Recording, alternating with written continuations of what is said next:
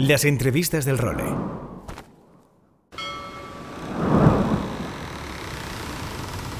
Bienvenidos a bordo del Role. Una placentera travesía por los mares del podcast. Zarpamos ya en busca de las mejores historias del mar. A la caña, Nacho Gómez Zarzuela.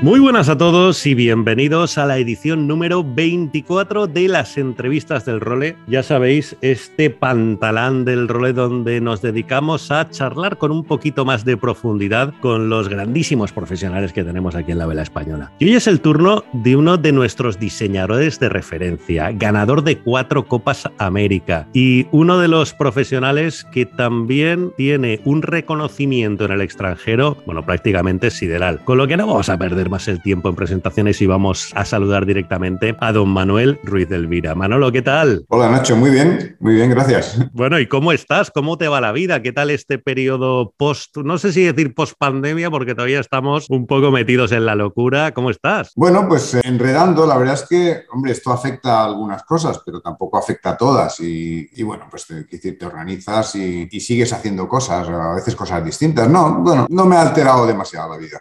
ya. Bueno, y tú siempre has destacado por estar metido en mil líos, ¿no? O sea, al final eh, lo de estar tranquilamente con una idea en la cabeza, bueno, quizá a lo mejor en los periodos álgidos de Copa América, que ahí también el tiempo no te dará para más, pero siempre has estado metido en mil cosas. Ahora, ¿qué es lo que te ocupa profesionalmente? ¿Qué tienes en la mente y a qué le dedicas la mayor parte de tu tiempo? Bueno, depende del momento. No he dejado y seguimos, sigo trabajando muchísimo con, con todo tema de software de predicción, con simuladores, herramientas, pero mira, muy, hace muy poco he acabado una una, reunión con temas de, barcos de foil de motor y eléctricos. entonces, bueno, pues ese es un tema.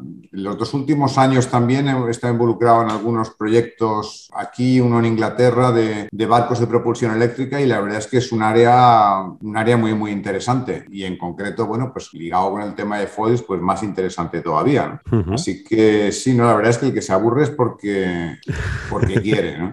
Hombre, no quiere decir, hay proyectos que no puedes llevar a cabo de de forma muy seria hasta que tienes un cliente. Eh, hay proyectos que puedes avanzar y adelantar cosas y luego, bueno, pues hay cosas intermedias, pero de unos o de otros aburrido no, aburrido no estás nunca, claro. Oye, ¿cómo empezó tu relación con el mar? ¿Tú navegabas de pequeño? ¿No? ¿Cómo empezaste a interesarte por este mundillo? Pues mi padre había, había montado en barco alguna vez de vela, pero tampoco mucho y tienen mis padres desde, bueno, antes de nacer yo, una, una, casita en la playa en, en Mazagón, es ni siquiera es un municipio, pueblo en Huelva, y desde pequeño he estado yendo allí y siendo muy pequeño, yo creo con 8 o 9 años pusimos la hucha del Optimist y entonces, bueno, pues eh, íbamos poniendo dinero, mi padre, mis padres decían que lo, que lo que pusieran en la hucha ellos ponían otro tanto y bueno, pues cuando venía alguien a cenar, alguna visita, pues eh, les dábamos el sablazo, íbamos con la hucha, que estaba pintada y de todo. Y luego además coincidió un momento en que la federación subvencionaba barcos nuevos y me acuerdo, me parece que debió costar 12 mil pesetas o algo así, un, copino, un,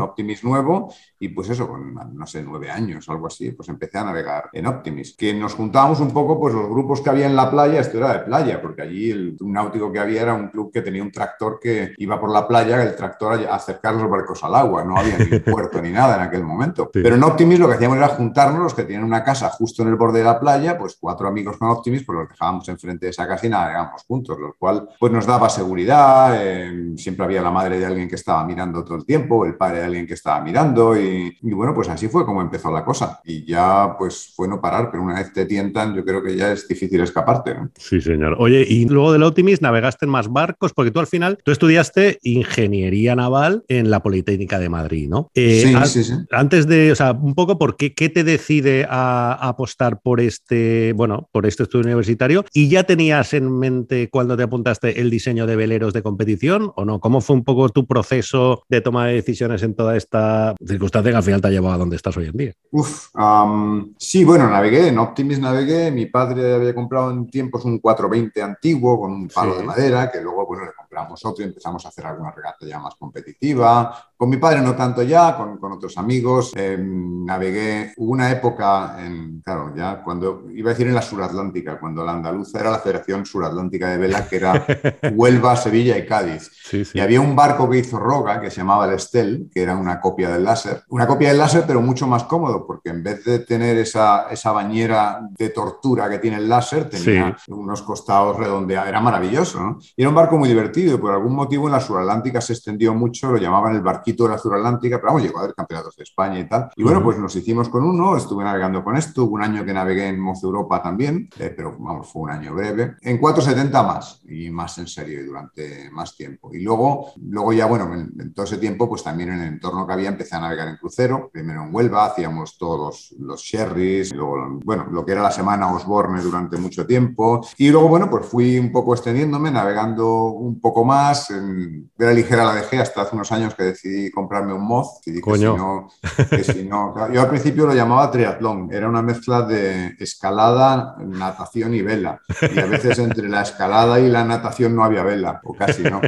Pero, mm, no, pero bueno, se le coge el tranquillo y, quiero decir, yo creo que no hay nada, para cualquiera que haya navegado en vela ligera, no hay nada tan intenso como las sensaciones de un barco de la ligera. Es absolutamente fascinante, ¿no? Pero bueno, no, la verdad es que me gustaba de todo, de bajar a Canarias o subir a Inglaterra en, en una regata. Entonces, bueno, pues era algo que siempre me había traído. Por otro lado, la verdad es que siempre he tenido mucha curiosidad por cómo funcionan las cosas. Entonces, yo creo que de- desde antes de ser consciente, yo sí que tenía claro que quería ser ingeniero y que quería estudiar alguna ingeniería. Podía haber caído por un lado o por otro, pero bueno, pues al final, cuando llegó el momento, decidí que, que bueno, que ingeniería naval. Podía ser aeronáutica, de quizás, pero bueno, que ingeniería naval. Sí. Y lo de, bueno, hacer barcos de vela era, pues era un sueño. Pero vamos, yo creo que he sido... Igual era demasiado realista cuando tenía 18 o 20 años. Y sí, quiero decir, esto era algo, bueno, pues a lo mejor, ya, ya veremos. Pero bueno, pues empecé ahí. Además empecé en Sevilla, porque en aquella época había que estudiar primero ingeniería, que era común, tu distrito universitario, y luego pues me vine a Madrid, que era la única escuela que había. Y bueno, pues durante ese tiempo, pues lógicamente en la escuela no había absolutamente nada de embarcaciones de recreo en aquel momento. Estamos Ujú. hablando de pues los años 80 principalmente. Lo que sí había era la movida de Madrid, ¿ves? La movida de Madrid. Entonces sí que cogí un la, momento muy... la conociste bien, ¿no? Los 80 en Madrid eran, eran fantásticos. Entonces, bueno, pues para, para mí lo fueron como para muchísima gente. Y bueno, pues eh, no había internet, pero bueno, pues sí había algunos recursos que iba buscando. Entonces, bueno, intenté ir aprendiendo todo lo que podía de aquello que era un poco más complicado. Y luego coincidió que empezó, pues prácticamente cuando ya acababa en la escuela, empezó el- la primera Copa América Española en 92, España 92, quinto centenario. Y bueno, pues esa fue mi oportunidad para meter la nariz y bueno, pues conseguí meterla y, y me atornillé todo lo que pude dentro. ¿no? Claro, esa la- un poco el comienzo. Esa es la pregunta que te quería hacer ahora, porque Mm. la semana que viene en la bitácora tendremos un, además que nos vas a acompañar también, tendremos un debate, bueno, mm, contaremos una historia de dos profesores precisamente de la Politécnica de Madrid que están intentando ampliar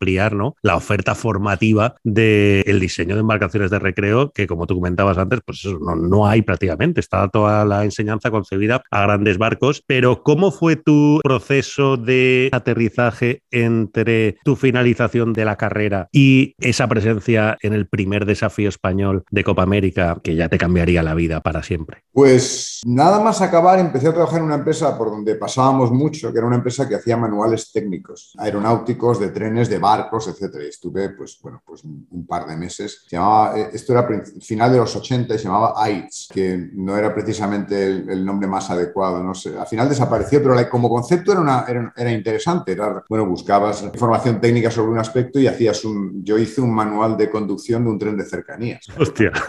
Sí, bueno, eso fue. Pero fue mi primera experiencia y luego me surgió una oportunidad de un trabajo como shipbroker. No sé por qué decidí que aquello me podía interesar y, y, bueno, pues era un reto, ¿no? Pasé mucha vergüenza diciendo que me iba, porque era, claro, la primera vez que te vas de un trabajo te da mucha vergüenza, ¿no? Porque quedas como desagradecido al que te ha Claro. dado el trabajo. Luego ya entiendes un poco más cómo funciona el mercado laboral. Pero bueno, me fui y en esta empecé un lunes y el jueves me fui al cine a ver el Club de los Poetas Muertos y el viernes dije Carpe Diem, esto es para mí. Y me fui a la nada, pero a la nada, pero ya había un compañero mío que estaba enredando, eh, estaba en, en Cádiz, en Astilleros Españoles, entró como becario para ayudar a coordinar la construcción con construcciones aeronáuticas de lo que parecía que iba a ser un barco español de Copa América. Bueno, aquel momento fue el primer diseño, era un diseño que se compró a, a Bruce Farr. Y bueno, me tenía al tanto de todo para ver si había alguna posibilidad de entrar por allí. Y la hubo, y la hubo en la oficina de proyectos que estaba en, en Madrid, en la Cuesta del Sagrado Corazón, y, y esa fue mi, mi, oportunidad de entrar. Luego hubo, sobre todo en la primera fase, bueno, es, nos reíamos porque en aquella época hubo una película de Copa América que salió, se llamaba Wind, Hombre. Eh, La Fuerza del Viento. Coppola. Y, efectivamente. Y luego, bueno, hacíamos muchas bromas en esta Copa América diciendo que podían hacer una de la nuestra, pero que desde luego claramente iba a ser una película de Almodóvar. Aquello, aquello fue... Bueno, luego te das cuenta, no teníamos ni idea de nada. Bueno, yo menos, que, yo menos que nada, pero vamos, el que más pues tampoco, ¿no? Pues éramos inconscientes. Pero claro, también en otros países ocurría igual, que decir, no es que fuéramos más tontos aquí que en otros lados, salvo algunos privilegiados que habían tenido experiencia en esto, la mayor parte de los equipos eran bastante amateur. Pero bueno, fue, fue interesante, fue, hubo mil poleas, incluso peleas políticas dentro, hubo cambios de director general, hubo mil follones, pero por algún milagro conseguimos construir dos barcos y ponerlos en San Diego, Joder. a pesar de ser los primeros que perdimos una quilla no los únicos. Bueno, aquello fue, vamos, una, una, aventura. Pero bueno, pues fue la oportunidad de estar allí y bueno, pues empecé como becario, acabé como ingeniero junior y con expectativas de la siguiente si ocurría o no, que ocurrió y seguimos y bueno, pues luego más o menos conseguimos ir enlazando cosas. Pero vamos, el comienzo inicial fue ir a llamar puertas, a dar la lata, a ver cómo conseguía yo meterme en esto, porque no podía ser que hubiera la suerte que esto ocurriera aquí y que yo no consiguiera meterme. Sí, porque tú además tu proceso de crecimiento, digamos, dentro de estos desafíos españoles fue muy paulatino y muy seguro, por decirlo de alguna manera. Tú estuviste en los tres, en el España 92 Gente Centenario, en el Riesgo de España y en el Bravo España, y por lo que leo a ti, aquí tu palmarés, en el Bravo España fuiste coordinador de diseño, con especial responsabilidad en formas de casco y apéndices. Bueno, fue un, sí, fue una evolución. Realmente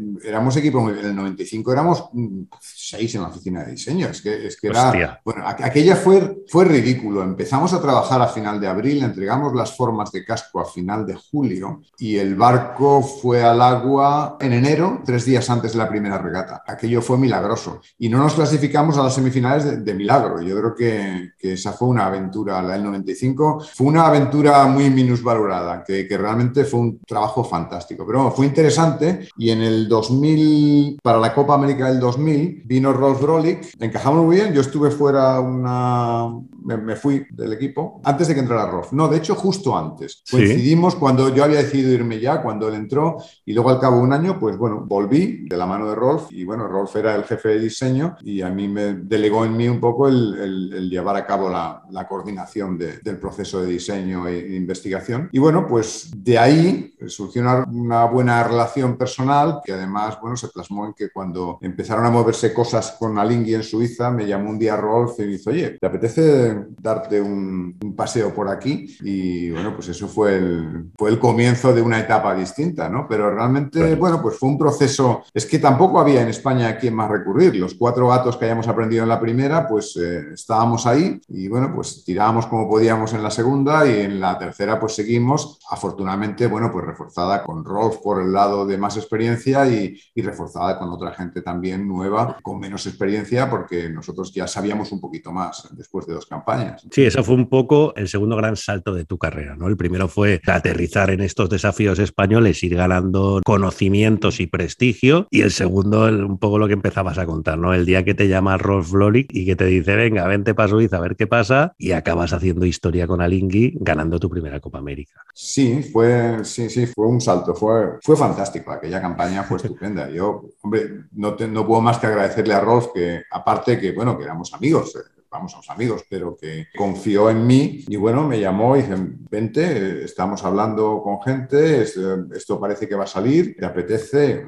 como que se me apetece, nada que pensar, vamos, es que no, no, nada, absolutamente nada que pensar. Y bueno, pues me escapé un fin de semana a Ginebra, tuve una charla de una hora, estuvimos hablando con, con Russell, al final de la cual nos, nos dimos la mano y bueno, pues un mes después firmamos contratos, empezó cosas, pero vamos, que la cosa quedó acordada. Y bueno, básicamente empezamos con un, vamos, un equipo de diseño que debíamos ser, en aquel momento íbamos a estar involucradas seis, o siete diseñadores y a final de julio del año 2000 hicimos un, el kick-off meeting del proyecto y nos reunimos pues un poco lo que se llamaba luego el core team, el núcleo del equipo, 20, 22 personas en un hotel al lado del aeropuerto de Ginebra durante un fin de semana largo y de eso salió pues un poco la planificación de Copa América, los presupuestos. Es increíble lo que, lo que conseguimos y había pues esos seis o siete tripulantes, seis diseñadores, yo creo, un consultor, entre Jerry Milgram, que se ha muerto hace pocas semanas, además, era un profesor del MIT, que era el, líder de diseño de America Cube, entonces ya estaba bastante retirado, pero bueno, pues estuvo un poco como asesor externo, aportando algo más. La voz de la experiencia a lo mejor, ¿no? Sí, sí, aportando algo más y bueno, pues había gente de marketing, gente de, financiero, un poco, había un, subconjunto de lo que luego sería el equipo, que luego creció, pero tampoco terriblemente. Y fue un comienzo y, dijimos, bueno, pues de ahí nos fuimos a la Copa del Rey, los que íbamos para allá, y quedamos eh, el 1 de septiembre, empezamos a trabajar y así empezamos. Y luego además empezamos, bueno, pues con un entorno de trabajo que era absolutamente fantástico. Todos los que empezábamos estábamos trabajando como ingenieros senior. Luego, bueno, pues vino gente un poco más junior, pero realmente era un entorno tremendamente abierto, absolutamente nada jerarquizado, donde había una tremenda libertad por parte de todos para aportar ideas, para discutirlas. Yo no recuerdo, no es que no recuerde, es que recuerdo que no hubo ni una sola decisión de diseño importante que se decidiera por votación. Era eh, cuando tienes un, buen equipo de diseño que funciona, primero nadie tiene que preocuparse de alimentar su ego o de cubrirse las espaldas y luego pues las buenas ideas fluyen y, los demás pues las, las, reconocen y las apoyan, vengan de donde vengan. No, no, fue, fue una campaña fantástica en muchísimos sentidos y bueno, pues evidentemente el éxito fue, fue la guinda, ¿no? Pero incluso sin, sin haber ganado aquella copa hubiera sido sin duda la, mejor experiencia en un proyecto de este tipo. Juan Vila me decía lo mismo el otro día, ¿no? De la gran, el gran estímulo que se daba a la gente para que opinara siempre. Y decía un poco que quienes lo incentivaban eran Russell Kutz y su, y su gente, ¿no? Que un poco venían con esa receta de New Zealand que le había ido muy bien y que al final él un poco me contaba lo mismo que tú, ¿no? Que hacía que te sintieses muy cómodo participando. Sí, y además, bueno, que decir, se incitaba a todos a que fuera así. Se incitaba también que la gente fuera emprendedora en, en el sentido de si tienes información no, es, no te sientes a que, esperar a que venga, ve a buscarla, ¿no? Como muchos aspectos, ¿no? Y entonces, bueno, pues el equipo te ayudaba y te apoyaba para que te encargaras de eso. Pero sí, yo creo que una cosa importante, y no es común en todos los equipos que ganan, ¿eh? Sí, en cierta medida, pero bueno, era, yo no recuerdo tampoco que hubiera reuniones con una puerta cerrada, para todo el mundo, y había tripulantes que entraban en reuniones de equipo de diseño y, y, bueno, pues los diseñadores también empezábamos a ir a los debriefs de los tripulantes. Es que cuanto más sepas de todo lo que ocurre, mejor eres capaz de valorar el trabajo que tú haces, cómo encaja tu trabajo en, el proyecto global y cómo encaja el trabajo de los demás y cómo te puede afectar a ti. Que te empieces a valorar todo. Y la tontería de, bueno, tontería entre comillas, me parece, vamos, creo que era genial, de cómo empezamos este proceso, ayudó mucho a que fuéramos conscientes de que, joder, cuando los de financiero necesitan algo, no es un capricho, lo necesitan. Cuando el de prensa te dice que hoy tenemos que perder un día porque viene gente o el de marketing para hacer fotos y tal, pues te das cuenta que no es un capricho suyo, es que, bueno, pues algunos de los días hay que dedicarlos a eso porque es importante para el proyecto. Entonces te da una visión global del proyecto que tiene varios efectos, pero uno de ellos es que hace que todo el mundo esté mucho más involucrado en el proyecto global y sea mucho más receptivo a, a hacer cosas que no le apetecen cuando se las piden porque, bueno, da el salto de tratar de entender por qué, por qué ocurre. No, no, fue fantástico. Yo aquí quiero darle también, y además en el comienzo del proyecto creo que fue una parte fundamental de cómo se estructuró, yo creo que funcionó de maravilla, sin duda, la visión de Russell, pero sin duda la visión de Ernesto también. Ya. Yo creo que en esa campaña concreta y en ese momento en la historia, yo creo que Russell y Ernesto eran muchísimo más que la suma de las partes y que consiguieron crear un, un, entorno absolutamente, absolutamente fantástico. Claro, porque ahora ya sabemos lo que pasó y ya sabemos de qué manera hicisteis historia, ¿no? Al Ingui, a la selección de Valencia, de luego. Pero en aquella época, yo cuando te llamó a lo mejor Roy y te dijo, no, mira, que hay un millonario suizo que ha fichado a Russell y que quiere ganar la Copa América, o sea, ¿no te explotó la cabeza? Sí, sí, porque dice, bueno, pero vamos a ver si aquí estamos siempre en esos tres desafíos anteriores hasta la última pregunta, si es que no hay dinero, no sabemos nada. Yo solo, dice, bueno, cuando dijiste millonario ya me tenías ganado. Si, además, pero vamos, cuando dijiste Russell también, entonces cuando dices, Russell, un millonario y tal, bueno, pero que hay que pensar, es que no hay nada que pensar. Y entonces, claro, era la oportunidad no solo de eso, sino, bueno, pues con Rolf ya había trabajado y nos conocíamos más, y, eh, pero bueno, también entraban otra gente, Dirk Kramers, eh, con toda la parte de estructuras, eh, Mike Schreiber en, en. Es decir, entró un grupo de gente que era gente muy buena, con muchísima experiencia, donde a alguien hambriento y con ganas de aprender como yo, la verdad es que he sido igual de hambriento y con las mismas ganas de aprender, pero no, no ha cambiado nada, pero para, en aquel momento era, era agresivamente hambriento, ¿no? Pues claro, era un sueño el, poder trabajar. Y bueno, luego he aprendido ya esa experiencia personal, iba a decir profesional, yo creo que es más personal, ¿no? De, del inmenso valor que tiene trabajar con gente buena. Y bueno, pues es en aquel momento, sin tener esa experiencia, ya lo veía. Y lo de gente buena, quiero decir, sea un diseñador, un carpintero, un abogado.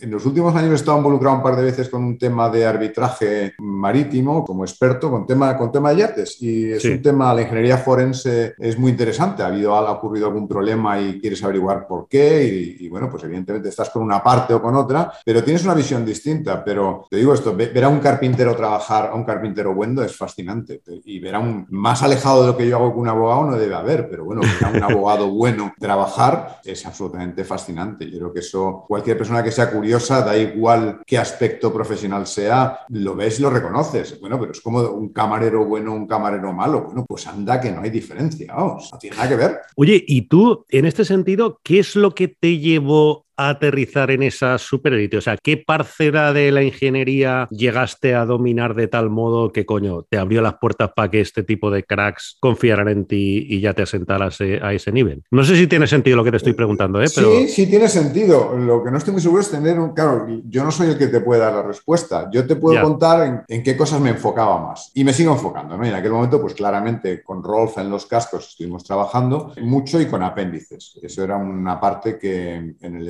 el equipo español pues llevábamos sobre todo básicamente Rolfillo. Pero luego hay un tema que siempre me ha interesado muchísimo, que es la predicción de prestaciones. Entonces ya en el 95 sí, en el 95 teníamos un VP que habíamos comprado a Cleoliver, pero yo ya había empezado a desarrollar y estábamos trabajando con el mío y en el 2000 usábamos mi VP y luego en Alingui lo usamos también en el 2003, 2007. Entonces, me ha interesado mucho la predicción de prestaciones y yo creo que eso es algo tremendamente educativo porque te enseña mucho a decidir qué batallas hay que pelear. Entonces, yo Creo que Rolf y luego Russell, y digo Russell porque como seis meses después de empezar a trabajar me mandó un email que, vamos, no lo enmarco y lo pongo en casa porque, porque no hago esas cosas, pero me mandó una, un, email de ánimo y diciendo cuánto apreciaba lo que estaba haciendo, que bueno, es fantástico, claro. Joder. Esa semana debía echar 80 horas en la oficina, claro. más que...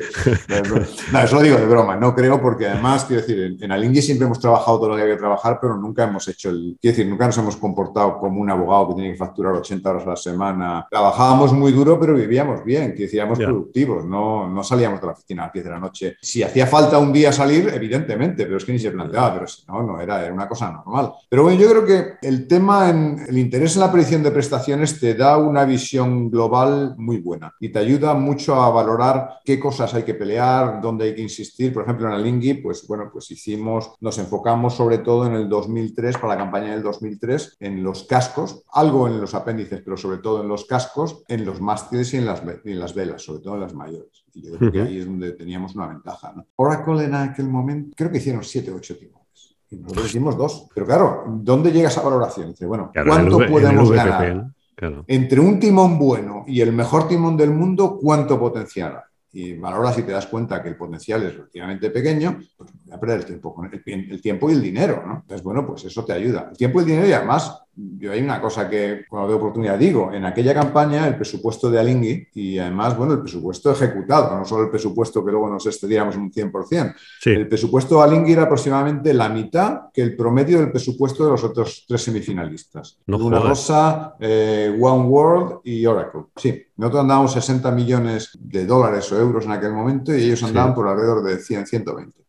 Entonces, no, el dinero es peligroso porque el dinero te permite hacer más cosas, pero si no has hecho el juicio inicial importante de dónde vas a gastar tus recursos y uno que no tiene precio, que es el tiempo, pues si tienes demasiado dinero, hay muchas más posibilidades de que te despistes y te gastes dinero en perder tiempo en cosas que no te van a dar un gran beneficio o que tienen pocas posibilidades de éxito. Aquí valoras las cosas eh, en el sentido de cuánto, cuánto puedo ganar aquí y cómo de alta es la probabilidad de que consiga el éxito ganando lo que creo que puedo ganar. Claro, eso lo tienes que valorar al principio de cada proyecto y mantenerlo abierto, irlo revisando cuando tienes nueva información, pero tienes que empezar a tomar decisiones muy pronto. Pero bueno, pues yo creo que esa visión ayuda y yo creo que Rolf y Russell apreciaron eso. Claro, la leyenda en este sentido, Manolo, de lo que estás comentando, la leyenda de que para ganar la Copa América te hace falta un presupuesto ilimitado, es verdad en parte, ¿no? O sea, lo que te hace falta es calcular muy bien la inversión que necesitas. ¿Cuál ha sido tu acercamiento, tu experiencia con esta leyenda que todo el mundo la dice, ¿no? Que tú, si quiere ganar la Copa América, prepara dinero ilimitado, vamos. Bueno, yo tengo, yo tengo una opinión muy clara, que no quiere decir que no esté equivocada. Yo me considero un, un ingeniero naval, un diseñador de yates, con una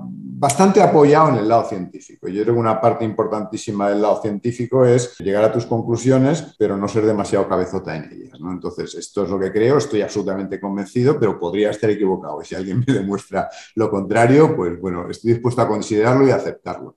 Pero creo que tener un presupuesto ilimitado es terrible. Es lo, que, bueno, creo que lo peor es no tener ni un duro. Eso es lo peor. Pero lo siguiente peor es tener un presupuesto ilimitado. Creo que lo mejor es tener un buen presupuesto, pero tener un rigor en el uso que haces del dinero y sobre todo del tiempo, porque una cosa influye en la otra. Y no solo, aunque tuviéramos tiempo ilimitado, los humanos tenemos una capacidad limitada para enfocarnos en muchas cosas. Entonces, si, te enfocas en 10 cosas, no va a ir igual de bien que si te enfocas en 4. Entonces, hace falta dinero, el dinero ayuda. Sin ninguna duda, ayuda. Y sobre todo si hay imprevistos, ayuda más. Pero no es lo mismo convencer a alguien, aunque haya un millonario detrás, que ha habido un imprevisto y que tiene que soltar eh, o que debería soltar 5 o 10 millones de repente, que acostumbrarte a que cada vez que metes la pata, pues bueno, lo haces otra vez porque tienes dinero entonces creo que es muy importante tener un buen presupuesto, pero un buen presupuesto no tiene que ser el mayor presupuesto y hay diferencias absolutamente enormes en hacer un, en la eficiencia hacer un buen uso de eso o no. Yo creo que un buen ejemplo, por ejemplo, de, uso eficiente de recursos es y ha sido, vamos, al menos las últimas dos campañas, Team New Zealand. Ha sido un ejemplo fantástico con un presupuesto bastante, hombre, un buen presupuesto, pero un presupuesto muy inferior al de otros. Entonces, yo creo que ese es, ese es el nivel en el que hay que estar. ¿Cómo se juzga eso? Es complicado, es complicado, pero bueno. Sí, a lo mejor. Las estimaciones y, las, y las vas refinando. Introduciéndolo en tu lista de prioridades, ¿no? Diciendo, vale, todas las decisiones que tome tienen claro que tienen que estar con este principio. Bueno, y al final a lo mejor no, así lo consigues. Claro, y hay que, decir, hay que defender. Yo aquí valoro bastante el, valor del. Que, vamos a ver, que creo desde hace muchísimos años. ¿eh? Yo creo que, y el que no se haya dado cuenta de esto es que no ha mirado mucho. Yo creo mucho más en, en la labor del coordinador de diseño que, que en la de el diseñador jefe. Esto de que hay un diseñador que llega a todo o que es capaz, de, el único que tiene la visión global de todo, y esto hace muchísimos, hace décadas que se acabó, ¿no? Pero bueno, la labor de coordinación la puede llevar alguien que sabe mucho de diseño o que no sabe tanto, pero que sí que sabe de lo suficiente como para gestionar que el equipo en sí se regule y se gestione y se coordine en sí. Entonces, yo creo mucho en el valor de, de las discusiones técnicas y yo creo que es muy peligroso que alguien por su cuenta consiga recursos sin que tenga que vendérselo antes al equipo. Digo el equipo de diseño o digo el núcleo del equipo de diseño. Quiero decir, cuando digo el núcleo del equipo de diseño, digo el núcleo, pero con la puerta abierta. Lo que quiero decir es que tenemos que valorar cómo de importante es nuestra opinión y en general la gente más junior también lo valora, en el sentido de que, hombre, yo ahora estoy más metido en, el tema de sistemas de control, ¿no? Automáticos, ¿no? Sí. Entonces, vamos, yo reconozco que sería ridículo que yo tuviera una opinión muy fuerte sobre sistemas de control frente a un experto en sistemas de control. Entonces, bueno, pues las cosas se modulan y en una reunión, pues el tío que sabe más de estructuras, pues hombre, a lo mejor alguien que no sabe se le ocurre una idea muy buena, pero hombre, es, ridículo que yo me ponga a discutir un detalle de un modelado de elementos finitos con un tío que sabe de eso mucho más que yo. Entonces, los grupos buenos se adaptan, hacen esto, pero tienes que venderle a los demás. La gente, tienes que tener un equipo en el que los demás saben un poco de, lo que hace el resto del equipo y tienes que venderle al equipo lo que vas a hacer y que el grupo decida, oye, pues sí, vamos a destinar recursos y tiempo. A lo mejor te dicen, oye, todos creemos que estás equivocado y no creemos que debes dedicar tu tiempo a eso, sino a esto, que va a ser más productivo. Y bueno, pues si eso ocurre, pues lo lógico es aceptarlo. Pero realmente hay una diferencia enorme en lo eficiente que es un equipo de diseño, pero, pero enorme, enorme, en lo que puedes conseguir entre un equipo que funciona bien y uno que funciona, no digo mal, digo no tan bien. Pues bueno, con este panorama que nos acabas de, describir tan bien, llega Lingui y gana la Copa América de 2003, ¿no? que fue pues, uno de los momentos clave en la historia de la competición. La ganáis y empieza lo que es el proceso que acabará en Valencia, que la verdad es que ahora también nos suena súper normal porque ya sabemos cómo ha sido, pero que tú supongo que vivirías, no sé si en primera persona, pero sí de forma muy cercana, ¿no? ¿Tú te acuerdas de cómo fue la primera vez en la que sale Valencia en los papeles? O sea, la gente a lo mejor te pregunta, oye, coño, que estamos planteándonos ir para allí. ¿Cómo fue un poco, cómo recuerdas aquel proceso, Manolo? Bueno, la, la primera vez no, porque al principio del proceso yo creo que en los papeles estaban no sé, 20, 30 ciudades. Entonces, bueno, realmente en esa fase, pues, bueno, estaba todo el mundo. ¿no? Y por parte de España estaba Valencia, Barcelona y... Palma puede ser. Y Palma, sí, sí, Palma. Y la verdad es que eso hasta una fase muy final. Yo creo que al final quedaba esto, Nápoles y... Pero vamos... Mm, Cascais, creo que estaba por ahí. Cascais estuvo también algún tiempo. Al final hubo pues cinco o seis eh, posibles lugares que se mantuvieron casi hasta el final. Y bueno, pues hubo evaluaciones meteorológicas en todos. El criterio técnico era cuál era la probabilidad de que la regata diera su salida a la hora estimada. Entonces, eso era un valor vital y por eso se descartaron a, muchísimos sitios. Entonces, los últimos cinco, cuatro o cinco finalistas que quedaron eran equipos que ese valor era pues al menos superior al 75%, eh, 80, no me acuerdo el número exacto, pero vamos. Y luego, bueno, pues yo creo que en aquel momento todos estaban de acuerdo con, que iban a pagar una, un, fee de entrada. Supongo que era parecido, no sé, ahí, ahí no estábamos metidos. Los técnicos estuvimos metidos solo de forma muy limitada, sobre todo los de metrología en, este tema, en que hubiera condiciones buenas, pero luego, bueno, un equipo dedicado exclusivamente a esto, a llevar las negociaciones con los equipos y no sabíamos nada y de hecho yo me enteré de quién era la ciudad el día bueno, cuando en un salón de actos, no me acuerdo dónde, en Ginebra, no me acuerdo si en el Comité Olímpico, no me acuerdo, en, un sitio se, hizo público. Fue el 26 de noviembre de 2003 en el Hotel President Wilson de Ginebra. Efectivamente, además, es un, estuve maravilloso, es verdad. Bueno, pues te enteraste a la vez que yo. No jodas, hostia, esto sí, que no lo había dicho. Pero además, yo creo que, quiero decir, cualquiera que no estaba en ese proceso en Alingui tampoco se enteró antes. ¿eh? Ya, ya, ya, ya. O sea que nos se llevó con, mucho rigor y nos enteramos en el mismo momento. Y yo tengo que reconocer que yo era fan de Palma. Yo es que no había que pensar en Europa. Europa tiene que ser en Palma. No, va a ser en Palma, pues en Palma, coño. Que, hay que decidir. Entonces yo tengo que reconocer que, que no era un gran fan de Valencia pero también hay que reconocer que Valencia en el año 2000 o en 2003 pues no se parecía en nada al año 2007. La Dársena era, era un estercolero, toda esa zona era, bueno, fue, fue terrible. Sí, sí, a, Valencia, claro, luego llegaron muchas cosas, llegó la Fórmula 1, pero, pero la Copa América fue en sí misma tremendamente rentable para Valencia. Lo fue económicamente, sin ninguna duda, y fue un momento oportuno en el que ayudó a Valencia a cambiar la cara de Valencia, a cambiar un una zona de Valencia que necesitaba urgentemente de un cambio y bueno, a meter pues unos miles de extranjeros en Valencia, que eso viene muy bien, en, eso viene muy bien en cualquier ciudad que no sea suficientemente cosmopolita y Valencia no lo era en aquel momento. Claramente sí lo fue a partir de entonces. Entonces fue fantástico y la verdad es que el resultado final fue estupendo. Valencia hizo un, trabajo estupendo, el, las, las la ciudad, decir, todo confluyó para que en el 2007 hubiera una, una Copa América absolutamente fantástica fantástica en todos los sentidos, ¿eh? no, solo en el deportivo, en, el, en la ciudad, todo, todo. Funcionó de maravilla. Y, y, luego deportivamente, pues fue una copa estupenda. Valencia había buen viento, bueno, nuestra última regata, todavía me acuerdo aquello. aquello fue. De foto finish, parecía que no, ya ganó la Copa América por dos segundos. Mierda. Ganamos 5 a 2 y esa regata la ganamos por dos segundos porque se fue el viento cuando estábamos a punto de llegar y nos recuperaron cientos de metros de ventaja que teníamos. ¿no? Pero no, fue una experiencia fantástica y bueno, pues también la aproximación a, a introducir la televisión en los medios. Yo creo que fue un salto en muchísimos aspectos y en ese punto de vista de prensa y de retransmisiones y de interés del evento fue fantástico, fue un hito. Sí, además no ha pasado después, ¿no? O sea, pasó ahí, pero el tema de que, joder, bajaras a un bar, yo me acuerdo, o sea, que yo soy de aquí de Valencia, bajar a un bar y tener la Copa América puesta en la tele, o sea, es que no. No, no, no, no, no ha pasado. Después, hombre, también las circunstancias han sido distintas, pero bueno, Valencia en sí y la gente de Valencia tenía ganas de que aquello ocurriera. Bueno, una vez se enteraron de lo que era, que, decir, que tampoco era la Copa América, nadie hablaba mucho hasta que ya empezó a moverse y empezaron a llegar un montón de familias de guiris eh, que, por la zona de Avenida de Francia está alquilaban y alquilábamos pisos y bueno, gente se fue a vivir por, toda Valencia. Entonces,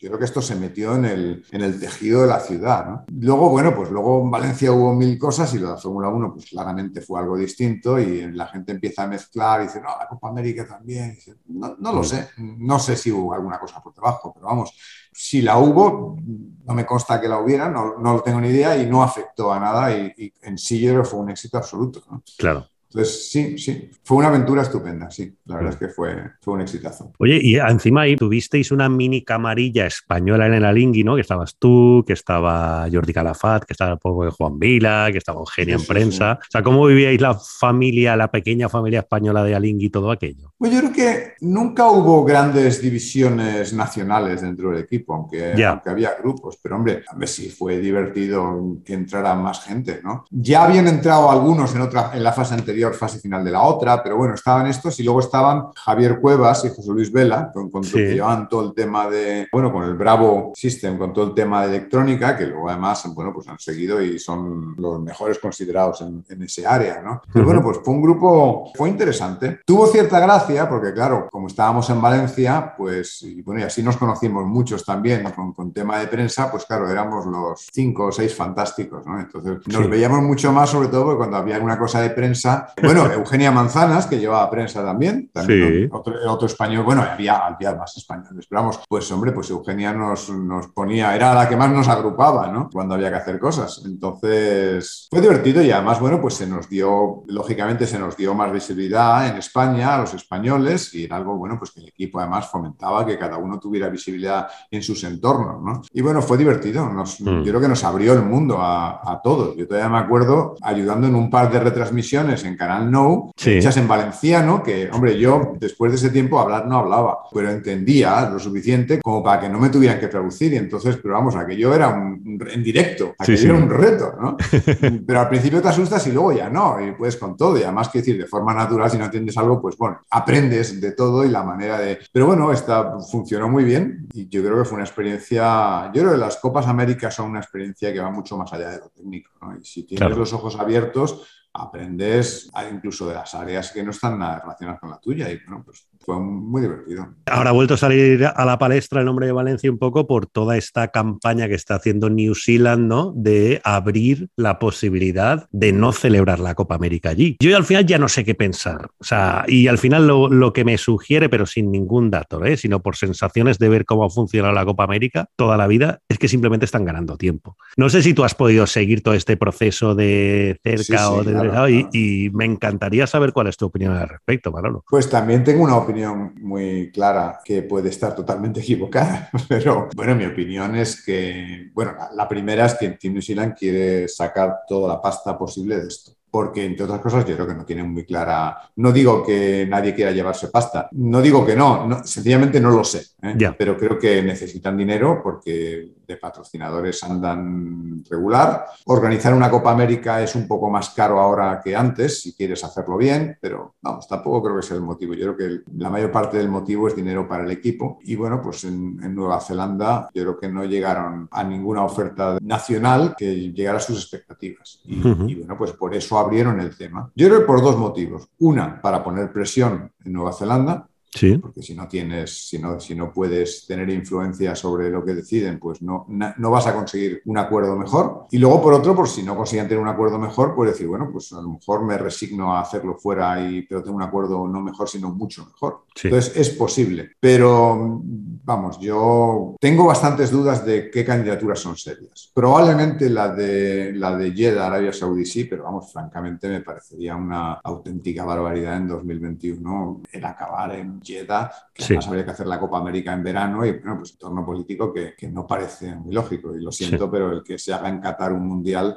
no me parece excusa para nada. Si, si, acabamos hablando de comités olímpicos o de la FIFA, pues no están exactamente entre, entre los entornos más limpios del mundo. O sea, no, lo siento, eso no me lo como. Pero luego, bueno, pues parece que los irlandeses sí que tienen más intención. Mi opinión de Valencia, simplemente por algún un par de personajes que haya metidos, es que, es que esto, Grant Dalton le pidió un favor a alguien para que hicieran ruido en un momento oportuno. Y luego hubo más gente que de buena fe sí que se involucró en Valencia, pero creo que nunca había habido dinero encima de la mesa y si no hay dinero encima de la mesa no hay nada. Y bueno, pues políticamente, pues hombre, es un momento complicado para esto. Aunque la Copa América creo que fue tremendamente rentable para Valencia, pues luego se ligó a otras cosas políticamente y todavía se están acabando de pagar cosas. Se disparaba mucho con pólvora del rey y al final de todo el dinero que ponían, pues bueno, pues del Estado todavía ha tenido que llegar dinero para acabar pagando lo último. Entonces entiendo que es, el entorno es complicado. Ahora está hablando de Málaga por algún motivo, pero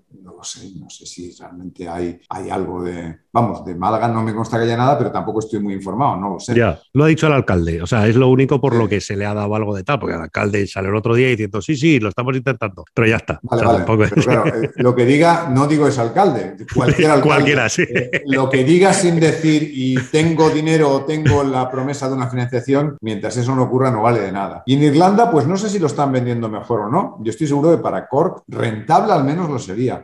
Bueno, la copa anterior en Nueva Zelanda, que bueno, Nueva Zelanda puso bastante dinero, no lo han recuperado, pero no lo han recuperado, se han quedado creo que en el 97% de lo que invirtieron teniendo en cuenta que era un país que estaba cerrado y con el COVID por en medio, me parece admirable. O sea, que, es una referencia muy buena. Eh, sin ese problema, pues claro que se puede rentabilizar. Y sobre todo, bueno, pues en el caso de Corp, yo creo que es una mejor oportunidad. Pero no sé, no sé qué va a ocurrir. Yo creo que el, deseo de Team New Zealand es hacerlo en, en Nueva Zelanda, pero bueno, ellos tienen que valorar cómo de importantes son las necesidades financieras que tienen o no y ver si realmente tienen dinero de fuera que cubra esas necesidades mejor, porque si no, es mucho más barato hacerla en casa para ellos, sin duda. Claro. Bueno, Manolo, por ir terminando, que te tengo aquí secuestrado media mañana, después de, bueno, y seguiría otras tres horas, pero bueno. Esto es como la mili, cuando te sacan el tema y te pones de charla, es falta la cervecita y que, Exacto. y que aunque tuviéramos, bueno, yo tenía antes aquí una taza de café, pero pero aunque estuviéramos, no es lo mismo tener una cervecita a un metro y medio una de otra que a, que a cientos de kilómetros. sí, señor. Pero bueno, o sea, no sé, es que todavía no hemos hablado de que ganaste otras dos Copas América posteriormente, después de la porque te marchaste a Oracle y 2010 y 2013 marcas otras dos muescas en el, en el revólver. ¿Cómo fue aquello? ¿Cómo fue ese salto de Alingui a Oracle? Porque ahí se mezclaron muchas cosas, ¿no? La separación de Russell y Ernesto, eh, la unión de Russell con Larry Ellison? ¿Cómo fue que todo aquel proceso y esas dos copas que, ganaste con Oracle? Bueno, la copa del 2003 fue fantástica, la del 2007 estuvo muy bien, pero ya el equipo había crecido algo, al Ingui, y fue un equipo fantástico, pero no era exactamente lo mismo. Entonces, bueno, pues claro, cuando esto es un poco como que te echen a perder las cosas, cuando tienes algo muy bueno, ya dices, bueno, esto está muy bien, pero lo que era muy bueno, lo quiero, ¿no? Sí. bueno, pues coincidieron muchas cosas, coincidió además, bueno, pues el desacuerdo entre, entre Russell y Ernesto al principio de la segunda campaña y que Russell se había ido. Y bueno, pues habíamos también mantenido el contacto y bueno, Russell me, tenía al tanto de sus planes. Estuvo entre Luna Rosa y Oracle y acabó con Oracle, pero en aquel momento también eh, yo estuve en contacto con Luna Rosa en aquella campaña, que al final Luna Rosa decidió quitarse de en medio y no ir adelante. Pero sí, me apetecía un poco el dar un salto, mezclarme con gente distinta y, bueno, pues en un momento dado, pues Russell me ofreció, me confirmó que ya se había puesto de acuerdo con Larry, que iba a ir con Oracle y, me ofreció ir y me hizo una oferta que no pude rechazar. Luego esa Copa América, pues, hay que decir, me apetecía, un grupo de gente estupendo, una perspectiva, un equipo nuevo. Es más divertido desafiar que defender, pero bueno, la verdad es que el defender, hombre, si defiendes cuatro veces con éxito, igual hasta es aburrido, pero una primera defensa es, la aproximas como un desafío más, no es, no es defender realmente. Pero bueno, esta Copa América pues acabó siendo algo mucho más, más complicado y que yo creo que ninguno deseábamos, pero bueno, pues al final acabas haciendo cosas que ninguno desea porque todo el mundo cree que puede apretar más fuerte y, y bueno, pues fue la oportunidad de hacer una Copa América distinta, sin límites, fue una locura, que yo debió costarle tanto a, Larry como a Ernesto una auténtica fortuna, a Larry mucho más, pero bueno, pues acabamos con unos barcos monstruosos que... El Doxila este, joder. Claro, que, trajeron cosas distintas. Ahora los miramos y nos parecen rupestres, ¿no? Pero, pero no, en aquel momento no lo eran, era muy interesante, hicimos proyectos muy interesantes, algunos de los cuales no acabamos eh, usando a bordo por, bueno, por razones distintas, por algunos miedos u otros, pero fue muy interesante y una de las cosas que salió de esto fue un poco revivir, que no fue un invento, los, los clase C, catamanes clase C llevan años usando las alas ¿no? rígidas, pero bueno, la vela rígida que fue fue muy interesante. Realmente la razón de la victoria no fue la vela rígida, fue bueno, pues una opción de, de, más momento adrizante, más estabilidad o menos, donde trimarán frente a un catamarán y bueno, pues la vela, el ala nos ayudó a controlar eso. ¿no? Pero bueno, fue una aventura interesante. Y luego la siguiente, pues fue un poco más de continuidad, aunque cuando ganamos la del 2010, durante bastantes meses se crearon dos grupos externos al equipo para valorar si seguir con monocascos o con multicascos. Eh, realmente no fue una decisión tomada al principio. Y y bueno, pues se hizo trabajo y además eran externos. En la parte de monocascos eh, se le encargó a Bruce Nelson hacer una propuesta y en la parte de multicascos a Pete Melvin. Y bueno, pues hubo dos propuestas. Se involucró a gente de televisión para ver un poco qué es más vendible. Curiosamente, por ese lado eh, dijeron que los dos eran vendibles. Tú dinos qué quieres vender, que no te preocupes, que nosotros conseguimos hacer. Y es verdad, conseguimos hacer imágenes espectaculares de cualquiera de las dos. Pero bueno, pues al final se optó por los multicascos porque se pensó que barcos más rápidos, era más fácil vender que un barco más rápido estuviera en la Copa América, que luego, bueno, haces un barco de Copa América que ciñe a 10 nudos y luego alguien hace un, catamarán que ciñe a 20 y tú quedas un poco como un tonto, ¿no? Claro. esto es simplificar las cosas, ¿no? Pero, pero bueno, pues, pues realmente fue un factor importante y bueno, pues yo creo que fue un factor importante e interesante porque, bueno, llevó a, a un tipo de barcos distintos y al mismo tiempo, pues bueno, eso llevó también a ayudar a que acabara entrando los foils y bueno, pues fue una suma de muchas cosas que, bueno, pues realmente nos permitieron cubrir más campos y aprender muchísimas más cosas de las que jamás imaginábamos que podíamos aprender. Claro, la de 2013 fue la mítica remontada de, o esa fue la siguiente. Sí, sí, esa fue de 2013, sí. Hostia, ¿y qué me puedes contar de aquello? Porque se han levantado tantos ríos de tinta sobre por qué, ¿no? De ir palmando de manera brutal a hacer una remontada como la que protagonizasteis, que joder fue. O sea, se hablaba en la época de la mayor remontada de la historia del deporte, por cómo fue, dónde fue y en el contexto. No, fue fascinante. Yo, es decir, no sé, ves, yo cada vez tengo opiniones más claras y reitero cada vez que lo digo que puedo estar equivocado, pero eh, no hubo nada mágico. ¿eh? Realmente, bueno, yo, yo, tengo mi opinión al respecto y bueno, creo que no hubo, opinión informada, como puedes imaginar, no, hubo nada mágico. Estos barcos, claro, tienen una diferencia con, con, otros y es que aquí los, los seis grados de libertad cuentan, no solo uno. ¿Qué quiero decir con los grados de libertad? Pues importan los equilibrios que se producen las fuerzas pues no solo longitudinalmente, no solo arriba abajo, lateralmente, en giros, realmente toda posibilidad de movimiento del barco. Entonces, bueno, pues eh, los foils van colocados en un lugar adecuado para que el barco sea controlable cuando vuela. Pero claro, eso hace que también las, la parte vertical de los foils, que son las orzas, estén colocadas ahí por narices. Y ese lugar no es el óptimo con el equilibrio con el plano bélico. Entonces, bueno, pues eh, hay que valorar las dos cosas. Y, yo creo que nosotros no valoramos suficientemente bien el tema. Y al final, pues el barco era un poco demasiado blando. A todo eso se sumó, bueno, pues que cuando tienes una sensación de que el barco no va tan bien como el otro en alguna circunstancia, pues empiezas a hacer tácticas más arriesgadas y la definición de táctica arriesgada es la que de cada 10 veces que la intentas solo sale dos. Si le intentas una vez a lo mejor sale, pero si le intentas 10 veces, 8 no te va a salir. Bueno, pues se empezaron a sumar muchas cosas. Entonces ocurrieron dos cosas, tres cosas. Una, el barco iba mejorando, Team New Zealand había empezado con los foils antes, nosotros más tarde. Nosotros fuimos mejorando en miradas, tras luchadas en el aire y al final, incluso en las últimas regatas, a llegar a volar enceñida en, en algunas circunstancias. Eso ayudó sin duda. Pero luego hubo otras dos cosas. Una, conseguimos mejorar el equilibrio del barco, ajustando el ala en un modo que teníamos, teníamos un elemento central que conseguimos abrir un poco más y llevar el centro de esfuerzos un poco más atrás. Hubo que reforzar la barra escota y ese fue el límite de cuánto podíamos hacerlo, pero con eso conseguimos mejorar el equilibrio del barco y eso hizo que el barco se comportara mejor enseguida. Luego también hubo cambios a bordo y salió John Kostecki y entraron Ben Ainsley y bueno, Tom Slingsby iba, iba, a bordo también. Y realmente esto no es, no quiero que se tome como una crítica de que John Kostecki era un peor táctico que Ben, pero en aquel momento, en las circunstancias que había, por lo que fuera, funcionó. Y debe haber pocas personas que conocen mejor la bahía de San Francisco que, que Kostecki. Pero bueno, funcionó. Y yo creo que funcionó también por otro motivo. Ben era el, el patrón del, del barco 2.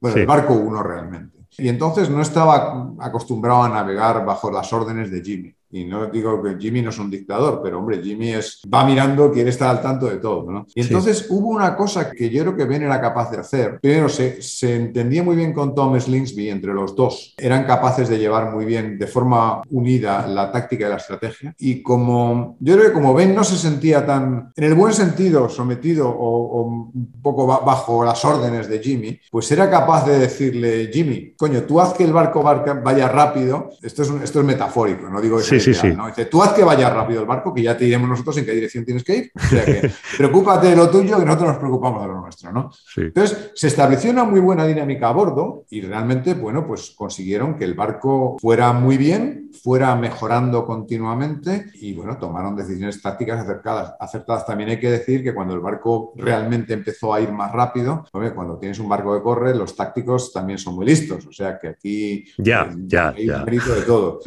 Y, y quiero decir, le doy, hombre, algo de mérito a los diseñadores por hacer que el barco fuera más rápido, pero también tengo que decir que eso era compensar la cagada que hayamos hecho de no haber valorado suficientemente bien el equilibrio. O sea que Claro. yo aquí, en, en todo este proceso, desde luego me quito el sombrero por los tripulantes que iban a bordo, que fueron los, fueron, el mérito es mm, prácticamente todo suyo. O sea, la, la fortaleza mental que hace falta para hacer nueve regatas, eh, ocho regatas y que no te ganen en ocho. Las diferencias antes y después de que se invirtiera el proceso eh, de quién ganaba eran muy pequeñas. Cualquier Sí. equipo podía haber ganado cualquiera de las regatas. Eran muy, muy pequeñas las diferencias. Y conseguir que eso ocurriera, que no se rompiera nada. Y eso, bueno, pues es mérito de los tripulantes, del equipo de mantenimiento, del diseño estructural, de todo. De hecho, se rompió un brazo eh, media hora antes de la salida de la última regata y, y, bueno, pues subieron y con epoxi rápido se pegó un brazo de control del, del ala y se pegó, bueno, una, no el brazo, sino una, una parte. Y bueno, se arregló y toda la última regata nos pasamos no sabiendo si iba a aguantar hasta el final. Pero bueno, la fortaleza mental de, la tripulación fue absolutamente, bueno, la fortaleza mental y la habilidad de no meter la pata en- ni en una cosa seria de una sola regata. Hubo una época que estuvieron en YouTube tanto las regatas y me las bajé todas, luego desaparecieron, pero me las, me las bajé como las ruedas de prensa. Y hubo una fantástica al principio cuando Tim Sheehan iba ganando todavía 8 a 3, me parece. Y le preguntaron a, a Jimmy, dice, bueno, ¿y, y cómo puedes salir todos los días con la presión de, de que si pierdes ya has perdido? ¿no? Y Jimmy dijo, bueno, si te parece que eso es presión, ¿te imaginas cuál es la presión de salir todos los días diciendo, voy ganando, iba ganando 8 a 2? ¿Te imaginas que pierdo esto al final? Y la cara de Jim Barker en aquel momento era un poema. Y bueno, cuando escuchamos a Jimmy decir eso, pues bueno, en nuestros sueños más salvajes, pues sí que pensaríamos que podía ocurrir, pero en la realidad decíamos. Hombre, está muy bien, mejor perder por 9 a 5 que por 9 a 2, ¿no? Pero Claro.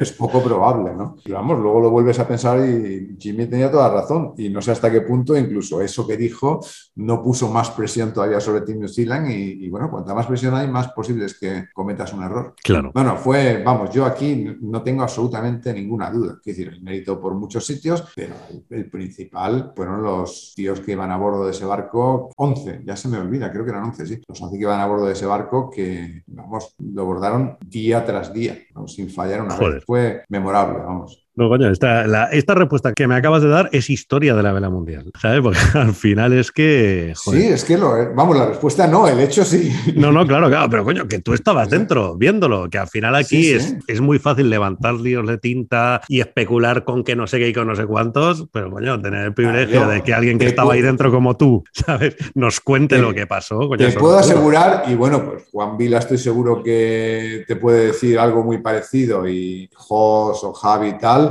mágico, mágico, no hubo nada mágico pero no. Hombre, vamos a ver, mágico. Hubo un factor de suerte, sin ninguna duda, pero la suerte mm, no en el sentido de ganar regatas, sino la suerte de, no perder una regata por mala suerte, porque la suerte se distribuye, ¿no? Claro, con que hubieras roto algo en una de ellas, ya estaba. Cualquier cosa, o sea, la distribución normal de suerte, o sea, de hecho, todos estamos convencidos que algunas regatas iban a perder porque se iba a romper algo, y no ocurrió. Fue sorprendente. Pero sí, fue, fue, pero fueron días durísimos, ¿eh? no te puedes hacer idea. No te puedes hacer idea de las tonterías que hacían o hacíamos. Yo, yo no recuerdo, bueno, sí, no, tampoco, nada así muy. Pero vamos, la gente no, no, no supuestamente no es supersticiosa, es que no te puedes hacer idea. Entonces alguno decía, dice, no, no, si yo sé que no, que, que no, no tiene ninguna influencia, pero calma los nervios. Eso lo, entiendo, es un poco las liturgias de ir a, a enfrentarte con la suerte. Yo supongo el que hay gente que, juega mucho en un casino a, pues no sé, como la ruleta, los juegos donde el, donde el que juega no puede hacer nada, que tiene sus liturgias y, te confiesa que no es jugador y que no es, supersticioso, pero aún así hace cosas, ¿no? Bueno, esto el otro día, el, día de la lotería de Navidad, eh, escuché en la radio, además, alguien comentaba que me hizo mucha gracia que decía que la lotería de Navidad es un, es un impuesto especial que el gobierno pone a los que no saben estadística, Pues, pues, pues un poco de esto. Pues don Manuel Ruiz de Elvira, que ha sido un auténtico placer tenerte en estas entrevistas del Role. Que un millón de gracias por compartir todos estos recuerdos que no son solo historia de la vela española, ¿no? sino de la vela mundial. Y que de verdad. Una cosa que me, esto que me ponga en historia, eh, la historia no se ha acabado, ¿eh? que, seguiremos. No, no, ah, vale, vale, vale, hablaremos. Hay cosas interesantes por aquí, ya, ya, ya hablaremos, que, que hay cosas chulas. Y además, quiero decir, el mundo se abre. La verdad es que yo cuando empiezo a hacer cosas raras con los barcos, yo creo que se abre un mundo de, un mundo de posibilidades, ¿no? En, en, cuanto a, hombre, hacia dónde va el mundo de, de la vela, pero de la vela, de,